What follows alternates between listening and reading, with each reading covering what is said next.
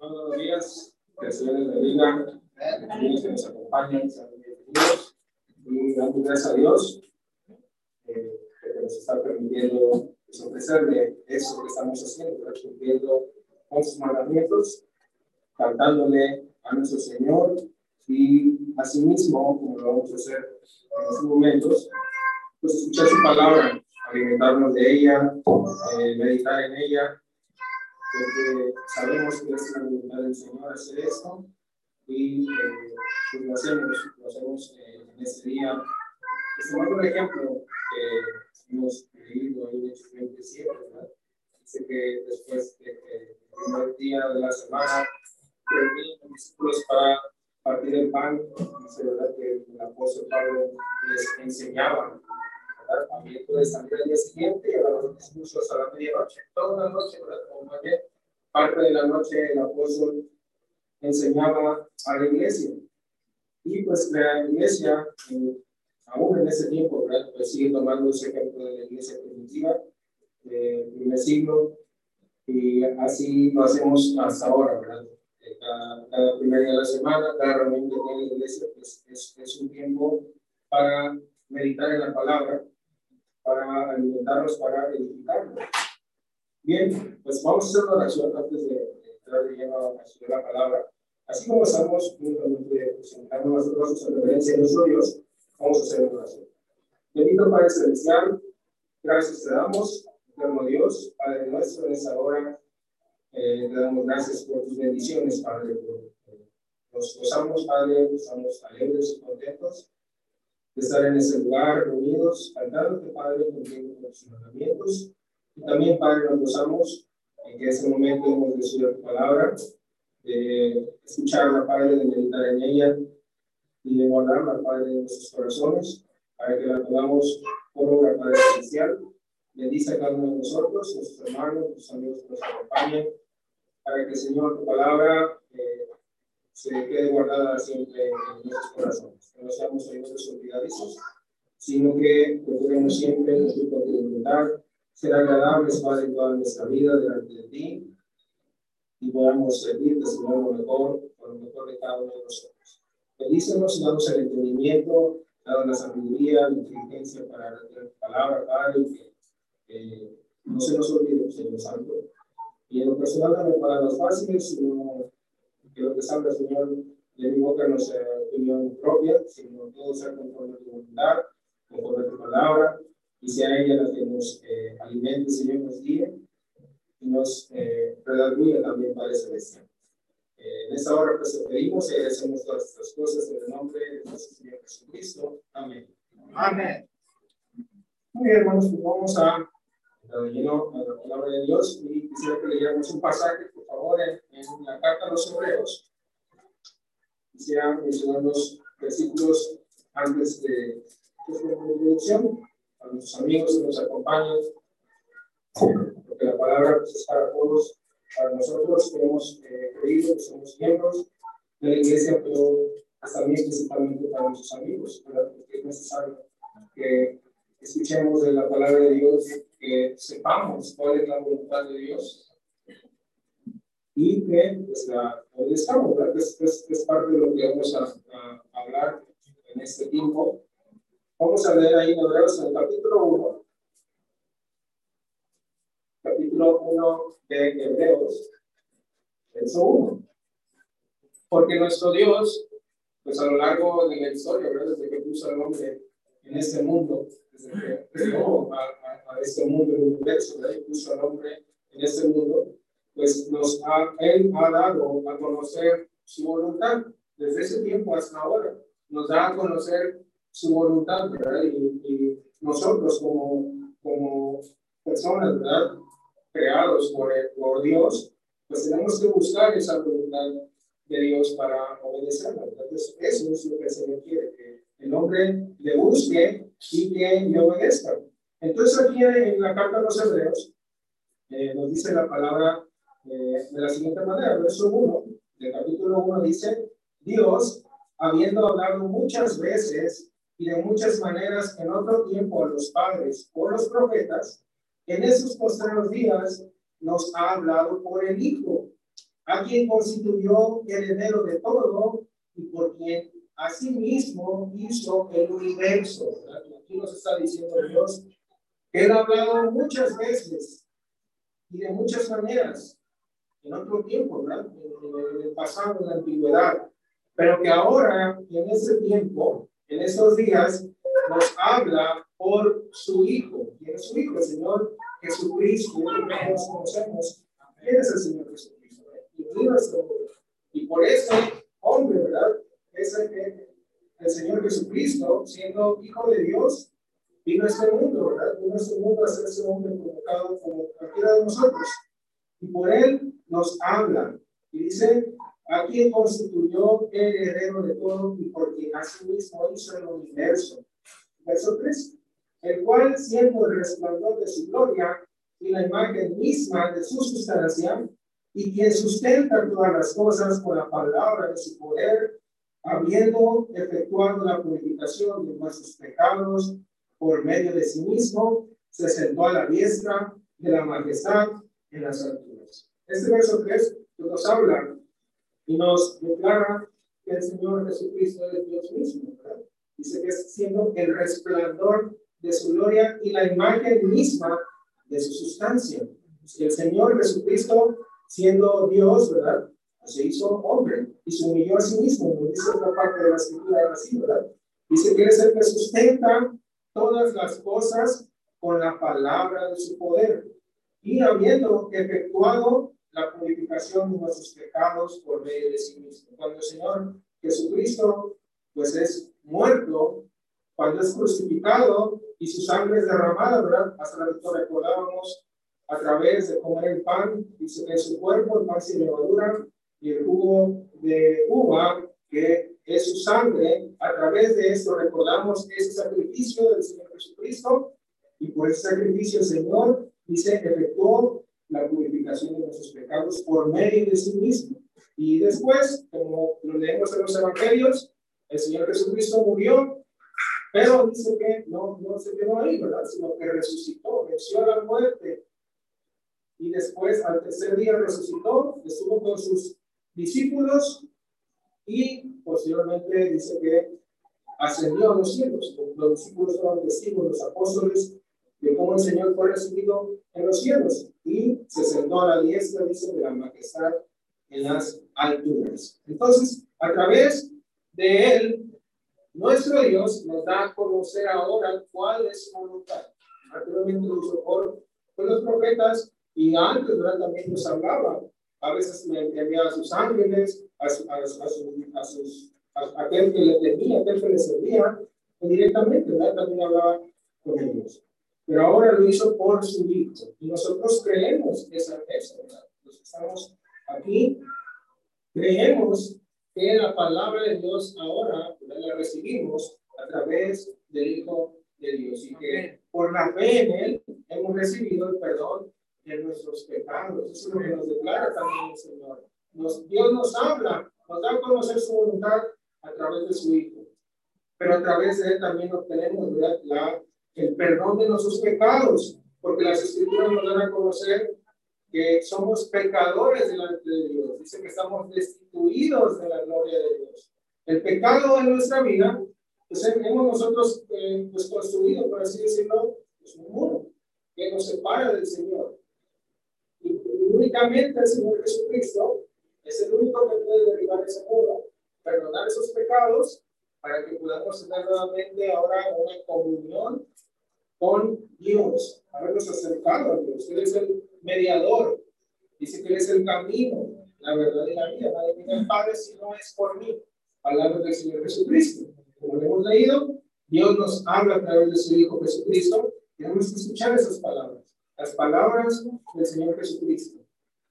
Y que a través de la fe en el Señor Jesucristo, nosotros somos purificados de nuestros pecados, como nos dice aquí en Hebreos perdonados nuestros pecados. Y ahora tenemos una comunión con el Señor. Así como tenía una comunión Adán y Eva antes de que los obedecieran. Tenían una comunión con el Señor. Pero por el pecado, cuando transgreden la ley de, Dios que le dice, no coman de este árbol, ¿Y qué hacen ellos? Desobedecen.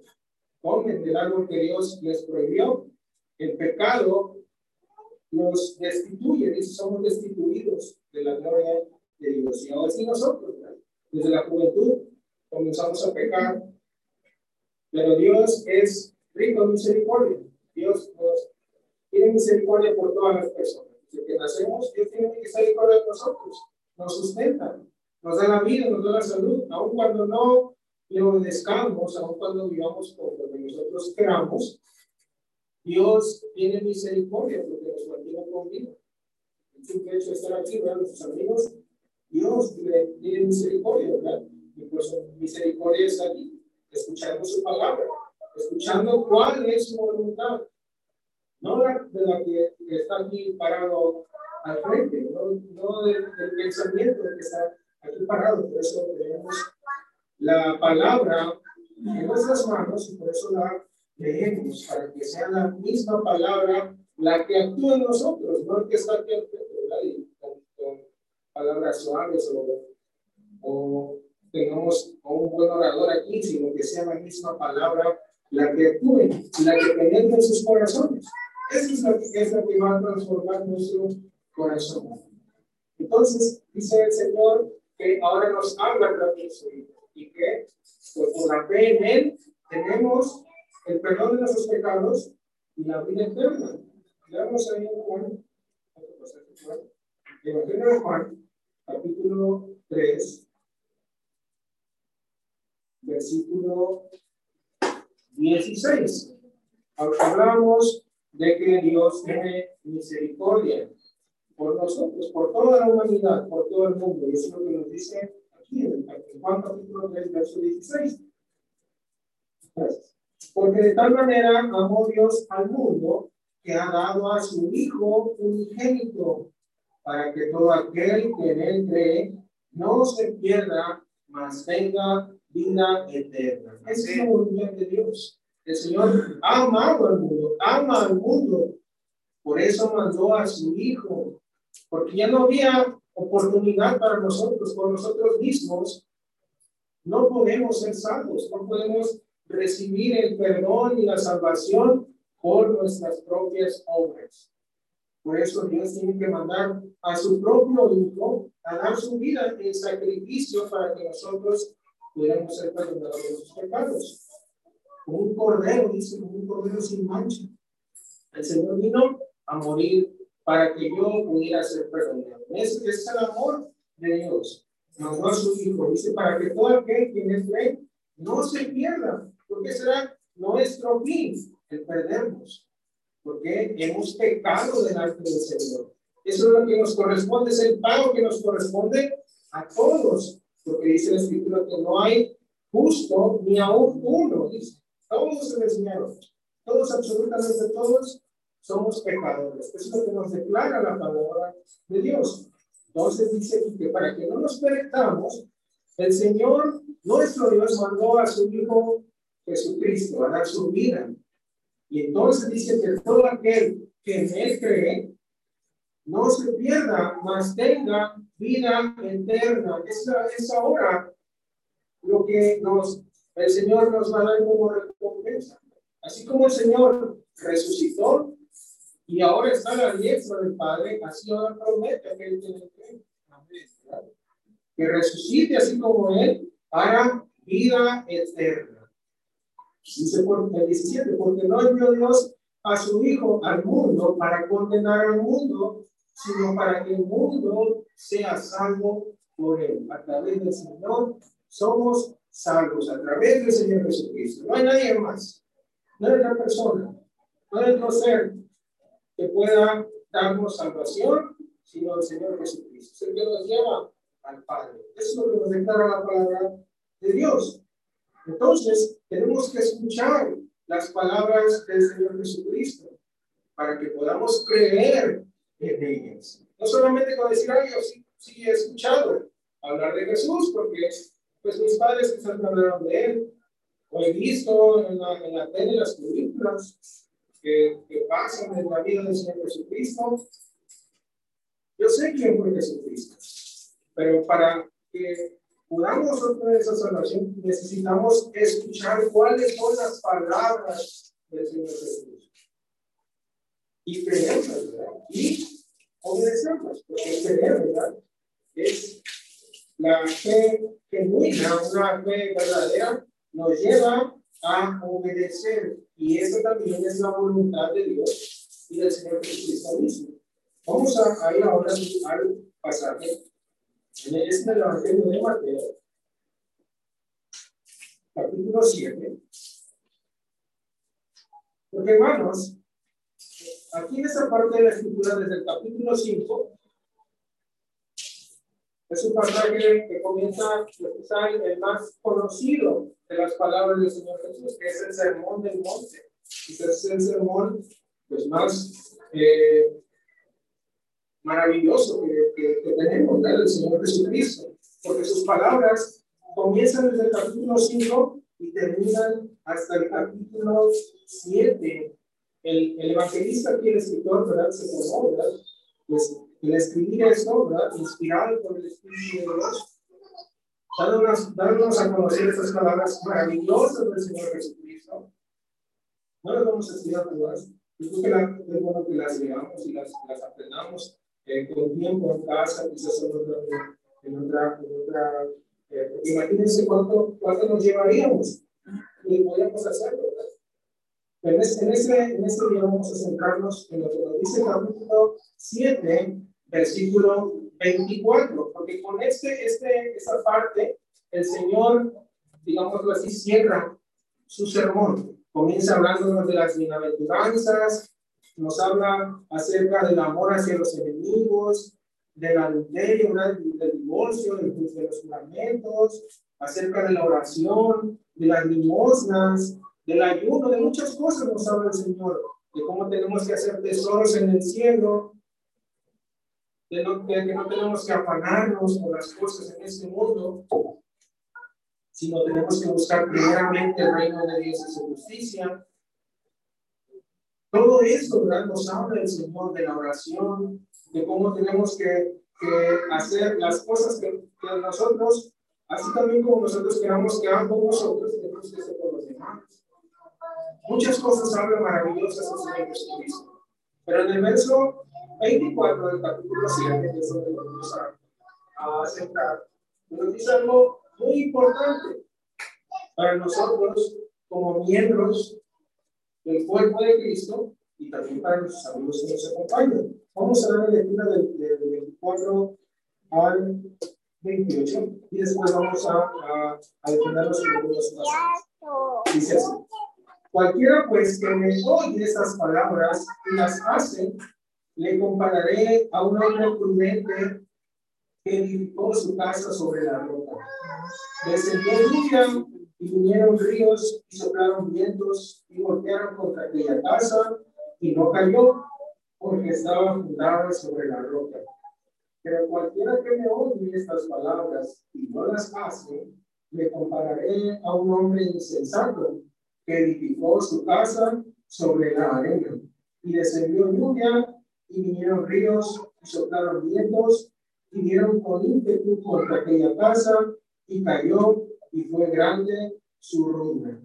Y cuando terminó Jesús estas palabras, la gente se admiraba de su doctrina, porque les enseñaba como, como quien tiene autoridad y no como los escribas. Vemos aquí las palabras del Señor Jesucristo.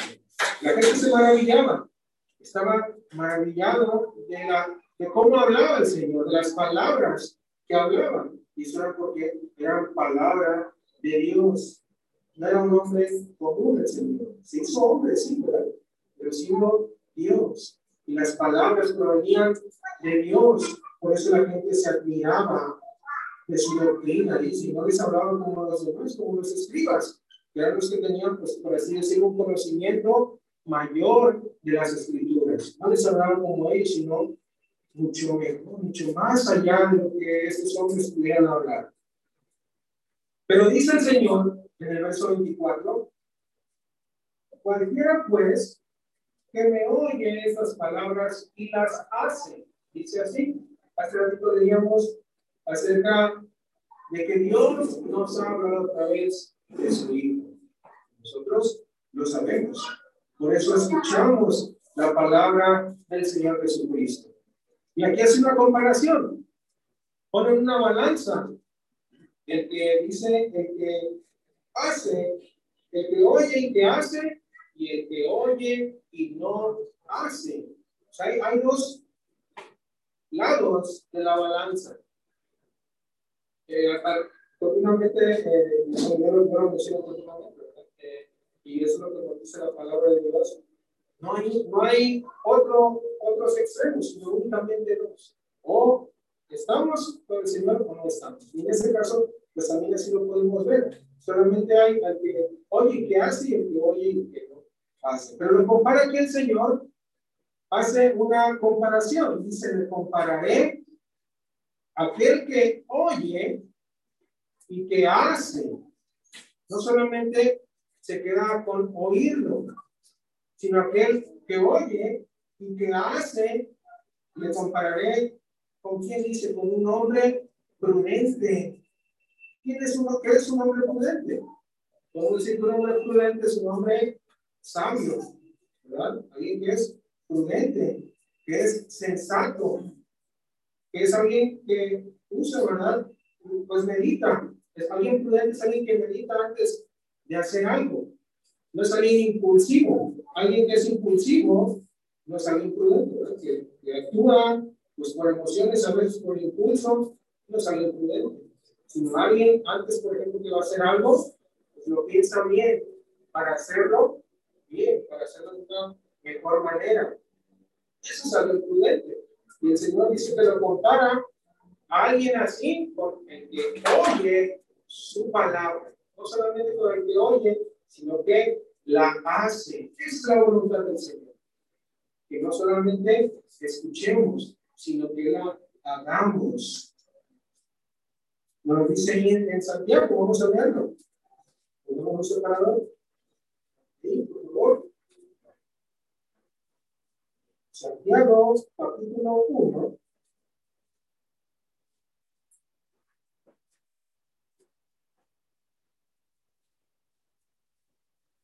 Versículo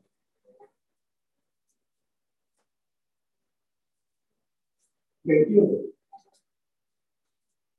Santiago 1, 21.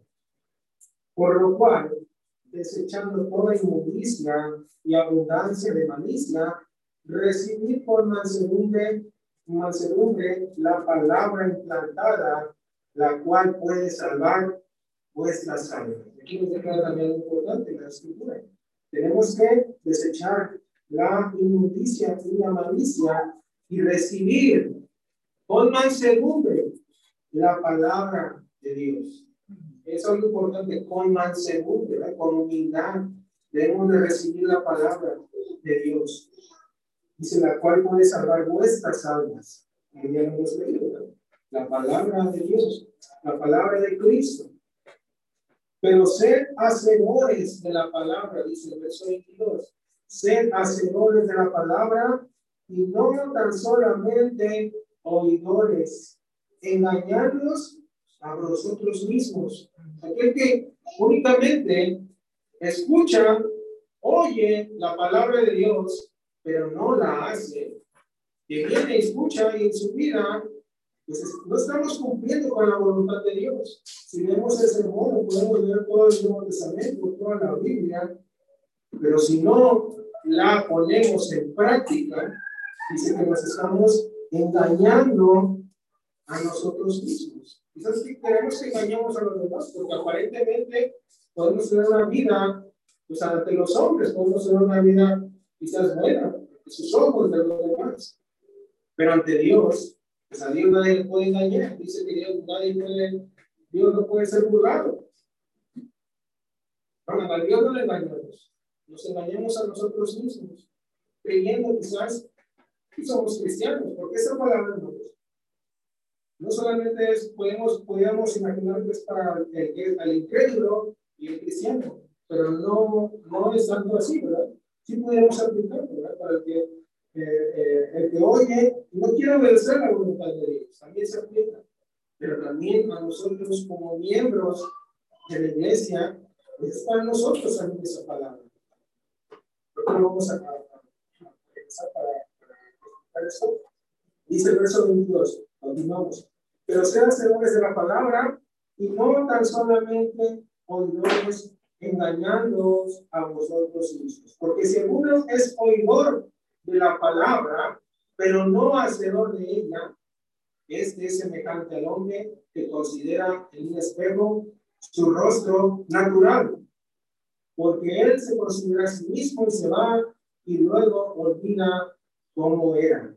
Mas el que mira atentamente en la perfecta ley, la de la libertad, y persevera en ella, no siendo oidor olvidadizo, sino hacedor de la obra, este será bienaventurado en lo que hace.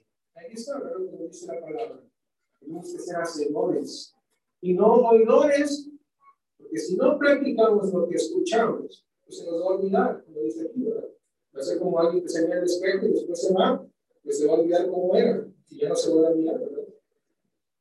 Si no hacemos nosotros la voluntad de Dios, entonces si nada más escuchamos, pero no hacemos, entonces nos estamos engañando y seremos como el otro hombre, el insensato. Vamos a, a, a ver esa parte también.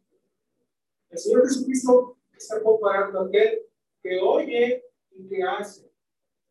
Y el que no oye, el que oye, perdón, y que no hace. Regresemos, regresemos a Mateo. Decía, decíamos, hermanos, esta palabra, esta parte, no solamente es para pues, eh, comparando al cristiano con el, el credo, que podríamos ver así, sí, sí, ¿verdad? Se podría aplicar. Pero también, hermanos, la palabra es para el cristiano. Para aquel que dice ser cristiano, pero que no hace la, voluntad de Dios.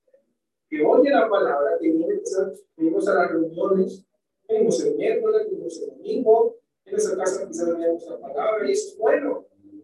Pero si no ponemos en práctica lo que aprendemos de la palabra de Dios, pues entonces estaremos como el hombre insensato. El Señor Jesucristo, vimos que esta parte, hermanos, del verso 24 y 27, es un, una continuación, por así decirlo, complemento de lo que nos dice en el verso 21. Verso 21, leamos lo que nos dice el verso 21. Dice, no todo el que me dice, Señor, Señor, entrará en el reino de los cielos. Porque muchos podemos clamar el nombre del Señor.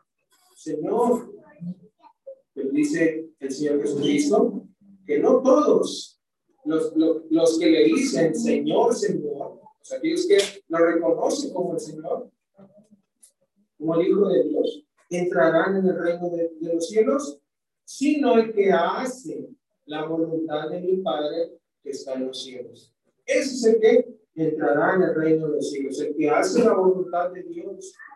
Verso 22. Muchos me dirán en aquel día, Señor, Señor, no profetizamos en tu nombre, ni en tu nombre echamos fuera demonios, ni en tu nombre hicimos muchos milagros. Y entonces les declararé, nunca os conocí, apartados de mí, hacedores de maldad. Palabras fuertes del Señor Jesucristo, pero que nos llaman pues, a procurar hacer la voluntad del Señor, no la nuestra. No lo que yo crea que está bien, eso era antes, hermanos. Eso era cuando no conocíamos al Señor. Hacíamos lo que creíamos que era bueno, lo que creíamos que estaba bien, lo que creíamos que nos convenía, eso es lo que hacíamos antes. Pero una vez que conocemos cuál es la voluntad del Señor, tenemos que hacer eso, la voluntad de Dios en nuestras vidas. Lo que Dios nos dice que haga, eso es lo que yo tengo que hacer. Por eso nos leímos Santiago, que tenemos que oír la palabra con mansedumbre, o sea, humillándonos y declarándonos pues dependientes del Señor, humillados, dice bajo la poderosa mano de Dios, dice el apóstol Pedro. Pero aquel que no se humilla, pues no va a querer obedecer la palabra de Dios, decir, no, pues, esto es para mí. Yo estoy bien así. Es aquel que no ve la palabra el segundo. Yo estoy bien así en mi vida. Me va bien en mi vida. Eso pensamos. Pero aparentemente, como, como estos dos hombres, estos dos hombres tenían cosas en común. Ambos, ¿qué hicieron? Edificaron una casa. Los dos edificaron una casa. Pero lo que hizo diferente de esas construcciones, aparentemente podríamos, si, si nos imagináramos y viéramos esas casas construidas, pudieran parecer buenas las dos. Si nos imaginamos, ¿verdad? Las casas construidas. Pero algo hacía la diferencia. Algo que no se veía, que no era aparentemente, ¿verdad? A la vista no era visible, no, no, no se veía. Porque eran los cimientos, sobre qué estaban fundamentadas cada una de las casas. Porque sabemos, los que estudian pues, en ingeniería civil o arquitectura, ¿verdad? Pues conocen todo, eso, ¿verdad? Más importante, nosotros también de manera, pues así, empírica, por así decirlo, que hemos escuchado, pues lo más importante de una casa, de una construcción, son sus cimientos, sobre qué está fundamentada esa casa, sobre qué está construida. Por eso, a ver, cuando eh, adquirimos quizás una casa, vamos a ver, una casa nos preocupa que su cimentación, sus zapatos, como lo llaman aquí, ¿verdad?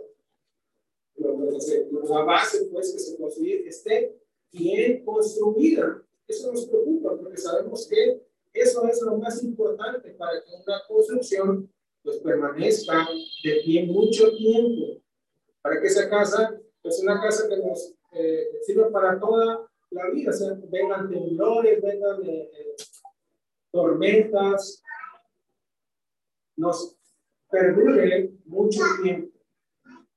Entonces el Señor dice, el que oye mis palabras y las hace, yo lo comparo, dice el Señor, con un hombre prudente, aquel hombre que edificó su casa sobre la roca, sobre algo firme,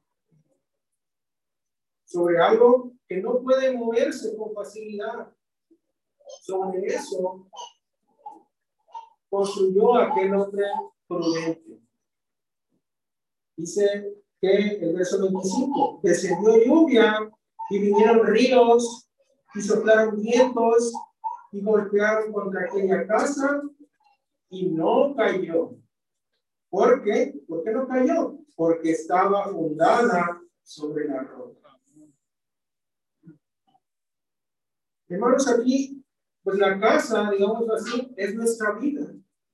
La casa que nosotros vamos construyendo es nuestra propia vida. Nosotros como cristianos, pues hemos renacido cuando conocimos al Señor Jesucristo. Cuando nos bautizamos, nacimos de nuevo, comenzamos una nueva vida, somos nuevas criaturas.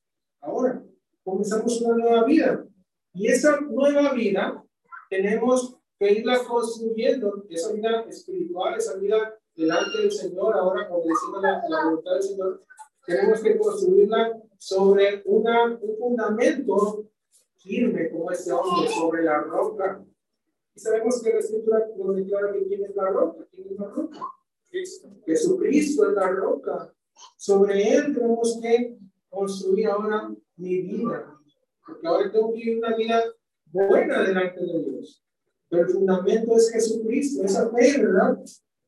Que creímos en el Señor como nuestro Salvador, nos arrepentimos de nuestros pecados y nos bautizamos para perdón de ellos entonces iniciamos nuestra nueva vida, pero tenemos ahora que fundamentarla en Cristo. Toda nuestra vida tiene que ser conforme a la voluntad de Cristo, bajo la palabra de Cristo, para que seamos como el hombre prudente, que construyamos una casa firme. Porque podemos ser la otra parte. Aquel hombre dice, pero cualquiera que me oye estas palabras y no las hace, si escuchamos la palabra de Dios y si aceptamos la palabra de Dios, reconocimos a, a, Jesucristo como nuestro Señor. Pero, ¿sobre qué estamos construyendo nuestra nueva vida? Sobre arena, no las hace. Le compararé a un hombre insensato que edificó su casa sobre la arena.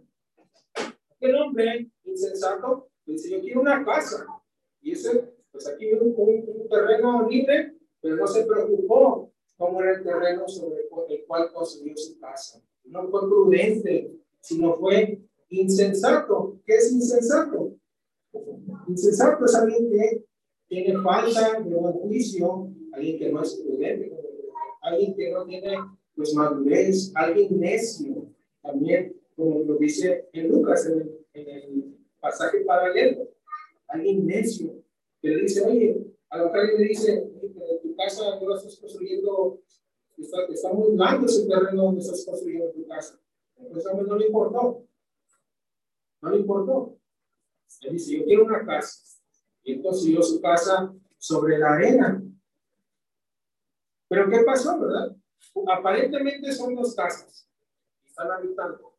Pero cuando viene, dice la lluvia, vinieron ríos y soplaron vientos y golpearon contra aquella casa. ¿Qué pasó con una y qué pasó con la otra? Una cayó y fue grande su ruina del hombre insensato. Y el hombre prudente, su casa no cayó porque estaba fundada sobre la roca. Ese hombre, a esos hombres, serían en común, ¿verdad? construyeron una casa. Pero cuando vino la tempestad, entonces es cuando salió a, a la luz cuál era la casa que estaba fundada sobre la roca y aquella que estaba fundada sobre arena. Y así nosotros, hermanos, en nuestras vidas, como decimos, es nuestra vida la que estamos construyendo.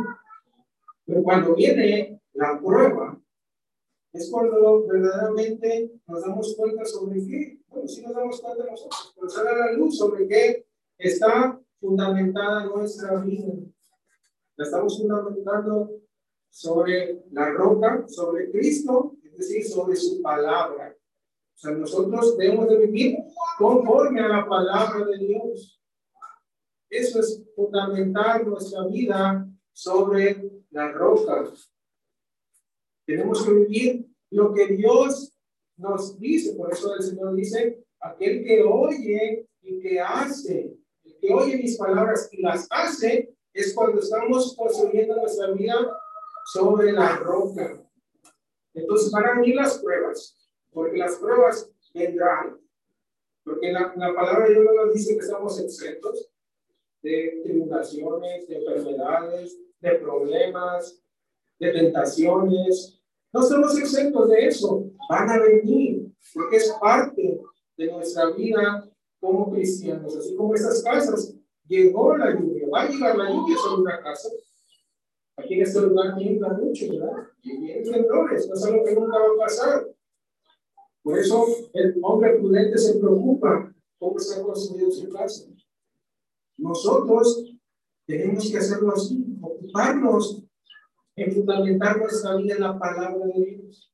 El hombre prudente no se conforma con escuchar solamente la palabra, sino en vivirla el hombre prudente no se conforma en, oír que tenemos que buscar primeramente el reino de Dios y su justicia. es cierto. No, solamente es eso, no se conforma con eso, sino que lo trata de aplicar a su vida o lo aplica en su vida. O cuando la palabra de Dios nos dice que debemos de tener comunión unos con otros, sí, es, es bueno escucharlo. Pero el prudente, el hombre prudente, se ocupan en tener comunión, no solamente con escuchar que tenemos que tener comunión, sino en tener comunión verdadera entre los hermanos. Escuchamos cómo el Señor nos dice que tenemos que amar al prójimo, a nuestros enemigos tenemos que amarlos, no tenemos que hacerle mal a, nadie. Lo escuchamos, el prudente no se conforma con escucharlo, sino que lo aplica en su vida. es el cristiano verdadero, el que fundamenta su vida, toda nuestra vida, en las palabras del Señor Jesucristo. Pero aquel que no, es como, es decir, diciendo a lo mejor, decimos, no, yo siempre pero ¿cómo es tu? Yo digo como yo creo que es bueno. Yo creo que es bueno hacer esto, yo creo que es bueno hacer otro, bajo su propia prudencia, bajo su propia sabiduría, vive su vida, bajo la sabiduría del mundo. Eso es construir nuestra vida en la arena. Porque si nos conformamos con lo que, la sabiduría del mundo, es decir, escuchamos y hacemos lo que la sabiduría del mundo nos dice, pues entonces estaremos construyendo nuestra vida sobre la arena. Y va a llegar un momento en que esa vida que vamos construyendo esa casa va a ser derribada. Nuestra ruina, dice, va a ser grande, porque oímos la palabra de Dios, pero no la hicimos. Nos conformamos nada más con escuchar qué bonitas palabras de Dios. Es verdad, amén. Y es bueno, ¿verdad? Es bueno llenarnos del conocimiento de la palabra de Dios. Tenemos que desear la palabra de Dios. Pero para, tenemos que desear ese conocimiento para llevarlo a mi vida. No solamente para llenarnos del conocimiento y llenarnos de la teología y estudiamos y estudiamos cosas de Dios, pero ¿de qué nos sirve si no aplicamos eso en mi vida? Si no vivo la palabra de Dios, no va a servir, nos vamos a engañar, como dice Santiago. Debemos entonces, hermanos, de examinar nuestra vida y decir que, que cómo, cómo estoy construyendo mi vida. Tenemos que despertarnos, tenemos que irse levantar las manos caídas, como dice en Hebreos. Darnos cuenta de qué estamos haciendo mal y que el Señor nos ayude a corregir eso para que no seamos como el insensato. Tenemos que fundamentar nuestra vida sobre Jesucristo, que es la roca. Las pruebas seguramente vendrán. Vendrán las pruebas, porque necesitamos ser probados, como lo dice. Vamos a ver esa parte, primera de Pedro. Necesitamos ser probados, lo dice primera de Pedro, capítulo 1.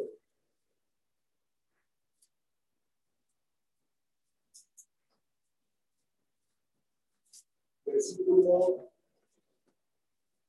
6. Primero de Pedro 1, 6.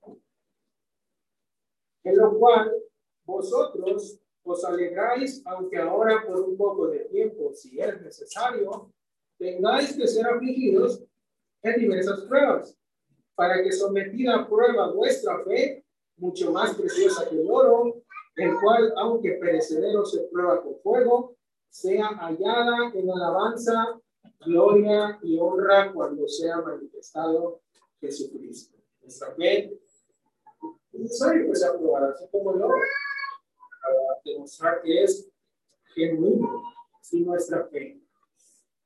Y eso se refiere a la tormenta, de los vientos que llegaron sobre la casa.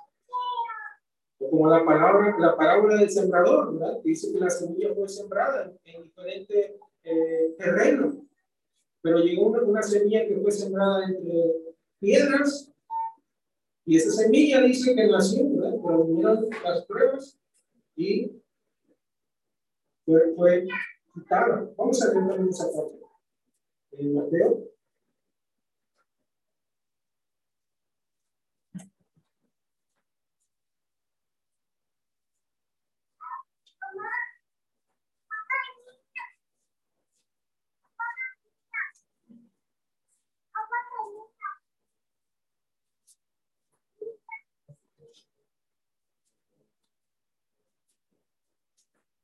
Capítulo 13.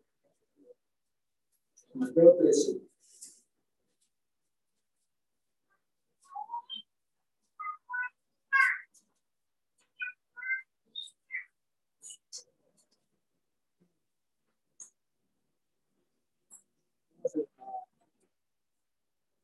el verso 18. Mateo 13, 18. Dice, oíd pues vosotros la parábola del sembrador. Cuando alguno oye la palabra del reino y no la entiende, viene el malo y arrebata lo que fue sembrado en su corazón. Este es el que fue sembrado junto al camino, ¿verdad? porque la parábola nos habla de un sembrador que fue sembrando semillas. Una, unas cayeron sobre el camino. Estas son las que se refiere aquí, ¿verdad? Las que cayeron en el camino, junto al camino, dice que son eh, como aquellos que oyen la palabra y no la entienden, y viene el malo y arrebata esa, esa palabra que fue sembrada en el corazón, para que no crean. Dice el 20, y el que fue sembrado en pedregales, porque otras semillas cayeron en las piedras. Ese es el que oye la palabra y al momento la recibe con gozo. Cuando creímos, la recibimos con gozo. Creímos en el Señor Jesucristo. Dice el 21, pero no tiene raíz en sí, sino que es de corta duración, pues al venir la aflicción o la persecución por causa de la palabra, luego tropieza. Cuando vienen las pruebas, las aflicciones, no tuvo raíces sobre esa palabra, como el hombre insensato que construyó su casa sobre la arena. No tenía un buen cimiento, no era un buen terreno para construir esa casa. Y fue quitado, fue así como esa palabra dice que nos hace tropezar cuando no tiene raíz la palabra de Dios en nuestros corazones. El verso 22, el que fue sembrado entre espinos, ese es el que oye la palabra, pero el afán de este siglo y el engaño de las riquezas ahoga la palabra y se hace infructuosa, cuando nos arrastran los deseos del mundo, la vanagloria del mundo nos arrastra y ahogan la palabra de Dios y se hace infructuosa. Mas el que fue sembrado en buena tierra, ese es el que oye y entiende la palabra y da fruto. Es decir, hace. Es el que oye, entiende y da fruto y produce a 100, a 60 y a 30 por uno. Algo similar, lo que nos dice el Señor Jesucristo en esta parábola aquella semilla que fue sembrada en buena tierra, ¿verdad? Y creció la planta y dio fruto, es similar a aquel que oye la palabra de Dios, que le entiende y que da fruto, es decir, que hace la voluntad de Dios. Nosotros, hermanos, nuestra vida tenemos que ser así, cumplir con la voluntad del Señor. Procurar hacer lo que el Señor nos manda pero no seamos como el hombre insensato, que va con nuestra propia opinión, nuestra propia prudencia, que, que queramos hacer las cosas, sino que siempre tengamos presente la palabra de Dios. Eso es fundamental nuestra vida en la palabra, ser constantemente pues conociendo, recordando cuál es la voluntad de Dios, dice ahí en Romanos, que tenemos que renovar nuestro, nuestro entendimiento, nuestra mente, renovarla, para que comprobemos cuál es la buena voluntad de Dios, que es agradable y perfecta. ¿no es Tenemos que, tiene que haber un cambio de mente. El ahora buscar las cosas de Dios, como lo dice el Señor en Mateo, mismo, en esa parte del sermón, cuando dice, buscar primeramente el reino de Dios y su justicia. Eso es lo primero ahora en mi vida, lo que estudiamos el domingo pasado. Ahora amamos al Señor, amamos a Dios, y por eso Él está en primer lugar antes que todas las cosas, incluso que mi familia. y podemos pensar que que tiene más valor en mi vida, mi familia, mis hijos. Pero ahora, en primer lugar está Dios, sobre todas las cosas. Tenemos que amarlo con todo nuestro corazón, con toda nuestra mente, con todas nuestras fuerzas. Pero como también decimos estudiando, si amamos a Dios, guardemos sus mandamientos, seamos hacedores de su palabra. Y no nos engañemos diciendo, no, yo soy cristiano porque voy a, los domingos a reunirme y escucho y sí, eh, quizás participo de, los mandamientos, pero ¿cómo es mi vida en esos otros días? Practicamos la mentira, la ira, engañamos, vamos, ¿verdad? vamos, decimos, no, pues yo no puedo ir a los niños porque tengo otras cosas que hacer. Tengo que lavar, tengo que hacer que hacer en mi casa, tengo que recibir a, mi familia que me voy a visitar. Entonces no estamos poniendo en primer a Dios. No estamos haciendo la voluntad de Dios. Porque el Señor Jesucristo, ¿verdad? Nos dice que tenemos que seguirle, tenemos que, que que no aborrezca, ¿verdad? Que no dejare padre, casa, hermanos, hermanas, por mí, no es digno de mí. Es palabra del Señor. Y no es que no querramos, ¿verdad?, a nuestra familia. La amamos, amamos a nuestra esposa, a nuestros hijos, a nuestros padres, a nuestros tíos, a nuestros primos. Los queremos, los estimamos, pero amamos más al Señor. Y eso, ¿verdad? Eso que debe prevalecer en mi vida, para que seamos como el hombre prudente. Y vengan las tempestades, vengan las enfermedades, y nosotros estemos confiados, porque así es el hombre prudente, un hombre que sabe cómo se ha construido su casa y sabe que está en una simiente buena, pues eh, vive confiado, viene la tormenta y no se preocupa, porque sabe que su casa va a aguantar esa tormenta. Pero aquel que construyó quizás su casita eh, sin un buen fundamento, yo sí vive preocupado, esperando a ver, a ver cuándo se va a caer esa casa. Nosotros construyamos nuestra vida bajo la palabra de Dios, viviendo, haciendo la voluntad de Dios, entonces vivamos confiados en que el Señor está con nosotros. Es lo, es lo que el Señor ha prometido.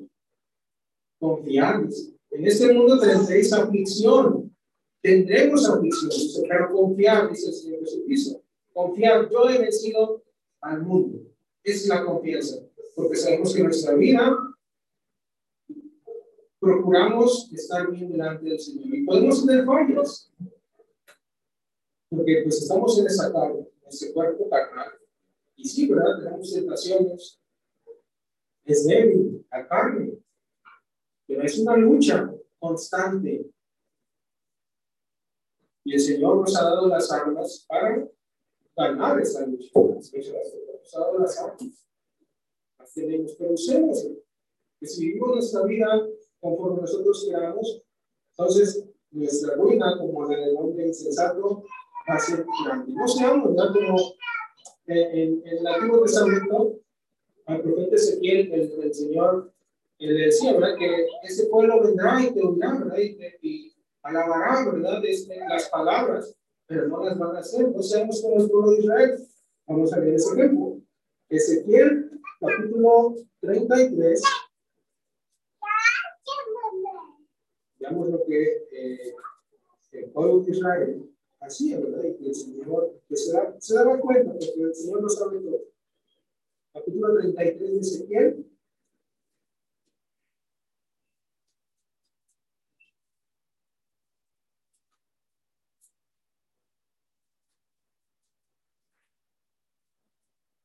Treinta y uno. Dice, y vendrán a ti, hablando al profeta, dice, y vendrán a ti como viene el pueblo, y estarán delante de ti como pueblo mío, y oirán tus palabras, porque dice, y no las pondrán por obra. Si el pueblo de Israel, oirán las palabras y no las pondrán por obra, antes hacen halagos con sus bocas, y el corazón de ellos anda en pos de su avaricia. Si Señor quiere que nuestro corazón esté sirviendo, que de corazón lo hagamos, no solamente de labios. decía el Señor, no todo el que me dice Señor, Señor, no todo el que de labios únicamente, sino con el corazón. Ezequiel 33, 31. 33, 31 dice, y el corazón de ellos anda en pos de su avaricia. No seamos así. Que nuestro corazón no esté en las cosas del mundo. Que nuestro tesoro no esté en las cosas del mundo, en el dinero, en las posesiones, en las cosas materiales. Dice que donde esté nuestro tesoro, allí estará nuestro corazón. Nuestro tesoro tenemos que hacerlo en los cielos. Hagáis tesoros en los cielos, lo dice el mismo Señor Jesucristo su sermón, donde ni la polilla ni el orín. No hagamos tesoros en la tierra. Eso lo hacíamos antes, cuando no conocíamos al Señor. Cuando éramos como el hombre insensato. Pero ahora seamos como el hombre prudente. Verso 32. Y aquí dice que tú eres a ellos, es decir, el profeta era para el pueblo como cantor de amores, hermoso de voz y que canta bien, y oirán tus palabras, pero no las pondrán por obra. A, a, los oídos, para el profeta, ¿verdad? Que hablaba la palabra de Dios, para el pueblo eran palabras hermosas, dice, eran, serás a ellos como cantor de amores, hermoso de voz, que canta bien, y oirán tus palabras, pero no las pondrán por obra. Y el Señor reprendía a su pueblo, a los fariseos, porque así eran, de labios únicamente, ese pueblo de labios de honra, pero su corazón está lejos de mí, dice el Señor, el Señor a su pueblo, no seamos como ellos, como el pueblo de Israel, porque por eso también fueron escritas esas cosas, para que tengamos ejemplo en ese incorrupto, ¿verdad? Cuando el apóstol Pablo les decía cómo el pueblo peregrinaba por el desierto y que fueron arrastrados por la idolatría, eran escritas, son escritas ahora para nosotros, para que no hagamos lo mismo. Que nuestro corazón siempre, ¿verdad? Busca al Señor. Sinceramente lo hagamos. Porque el Señor también ve el corazón, no solamente lo, lo externo. Podemos decir, yo soy cristiano de boca, pero por el corazón que estamos deseando. No seamos entonces así, ¿verdad? No veamos, podemos decir, ay, qué bonita palabra de Dios. Es cierto todo lo que estamos eh, escuchando. Amén. Yo le Dios por ello, ¿verdad? Pero pongamos por obra las cosas que escuchamos. En ese día, los miércoles, ¿verdad? cuando venimos a, la, clase, cuando leemos nosotros individualmente en nuestras casas, deseemos la palabra, como dice el apóstol Pedro, pero para que, dice, por ella crezcáis, que la pongamos por obra para que podamos crecer. Porque si nada más la leemos y leemos, no lo hacemos, pues entonces no vamos a crecer y vamos a ser como un hombre insensato.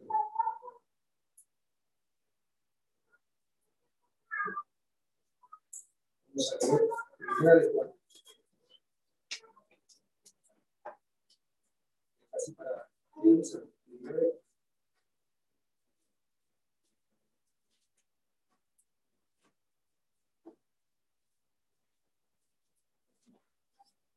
capítulo 2. Primera de Juan, capítulo 2.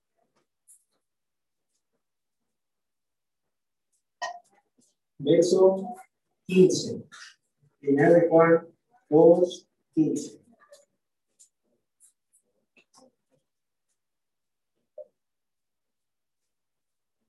No améis al mundo, ni las cosas que están en el mundo. Si alguno ama al mundo, el amor del Padre no está en él. El que ama al mundo es aquel como el hombre insensato, que construyó su casa sobre la arena, sobre las cosas del mundo, sobre la vanagloria del mundo.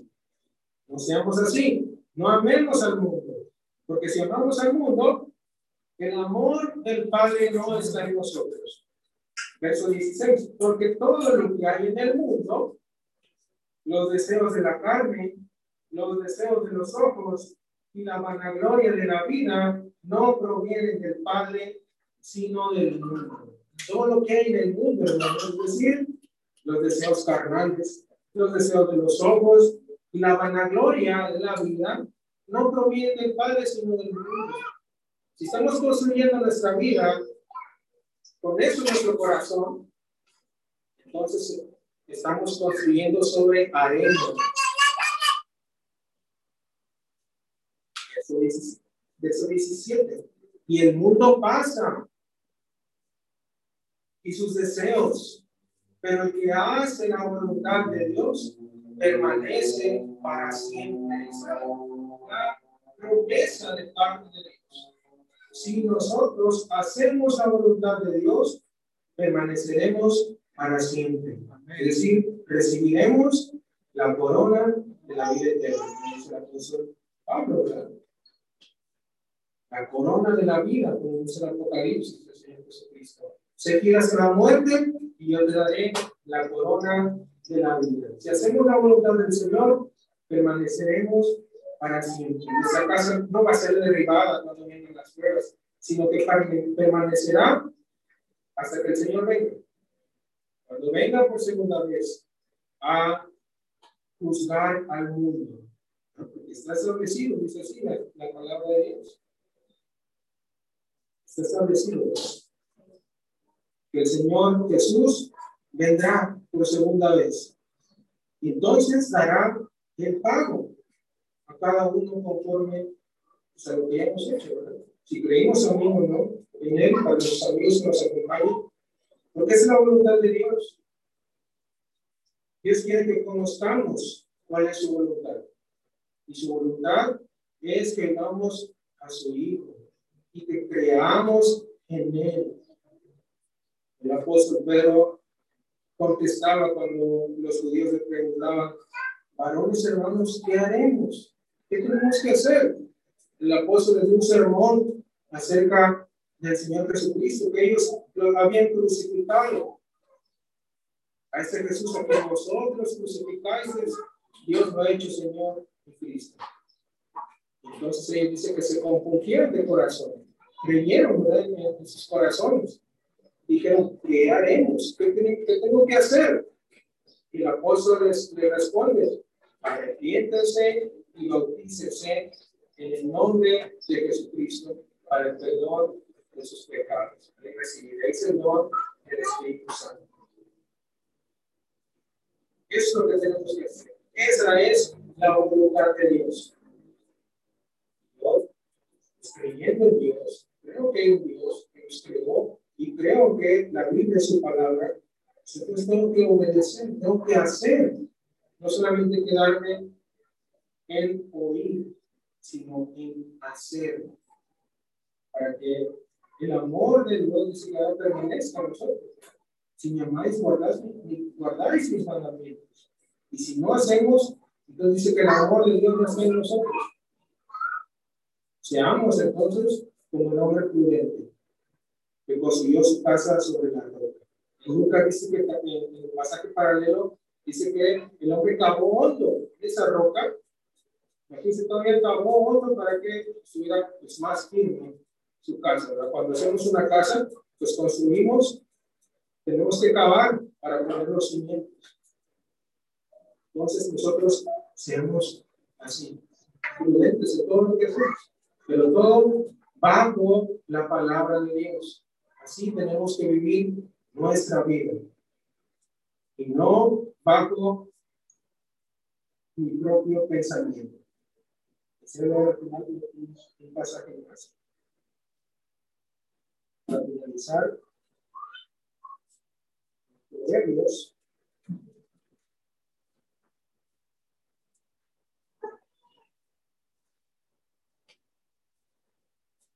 Capítulo 12.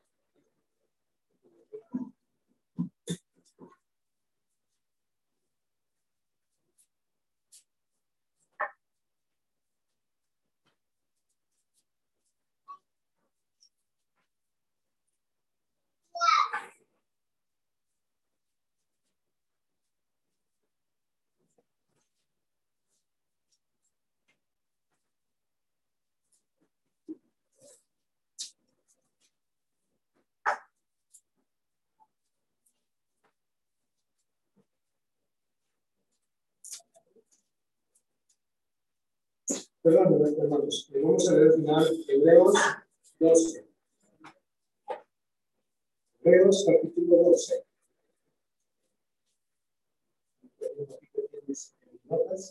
Hebreos 12, 12.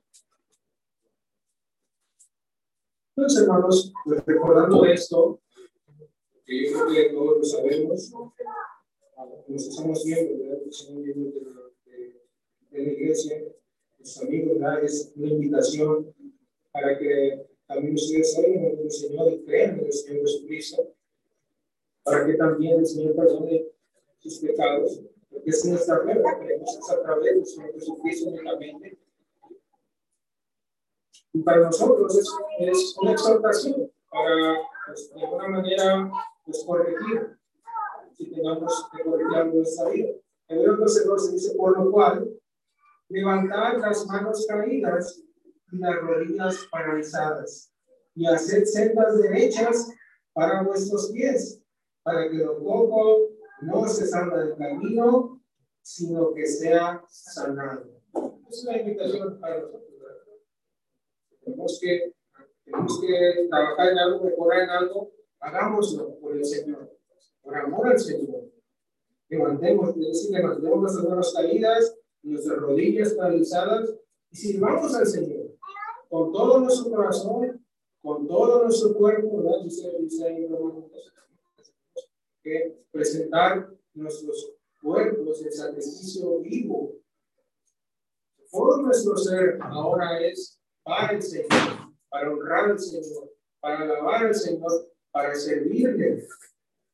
Y si no lo estamos haciendo, entonces levantemos nuestras manos caídas, nuestras rodillas paralizadas y hagamos las derechas para nuestros pies y que lo poco, lo que anda por ahí, eh, a lo mejor no muy bien, no se salga del camino. O sea, regresemos al camino, no nos vayamos, no nos desviemos, sino que eso que está poco sea sanado por el Señor. Hay que nos limpie, como pámpanos, como la, la, la, la, la parábola que hablaba el Señor, que nosotros somos los pámpanos y es la vid y que el Señor nos limpie y sigamos dando más fruto.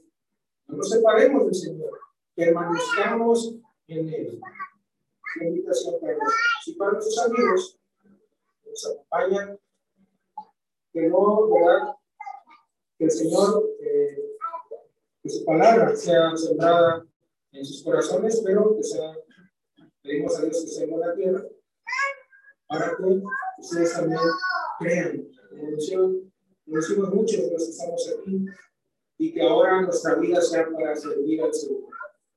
Que nuestra vida sea fundamentada sobre la roca que es Cristo. Amén. Bien, hermanos, vamos a continuar con nuestro culto. Que el Señor nos bendiga. Amén.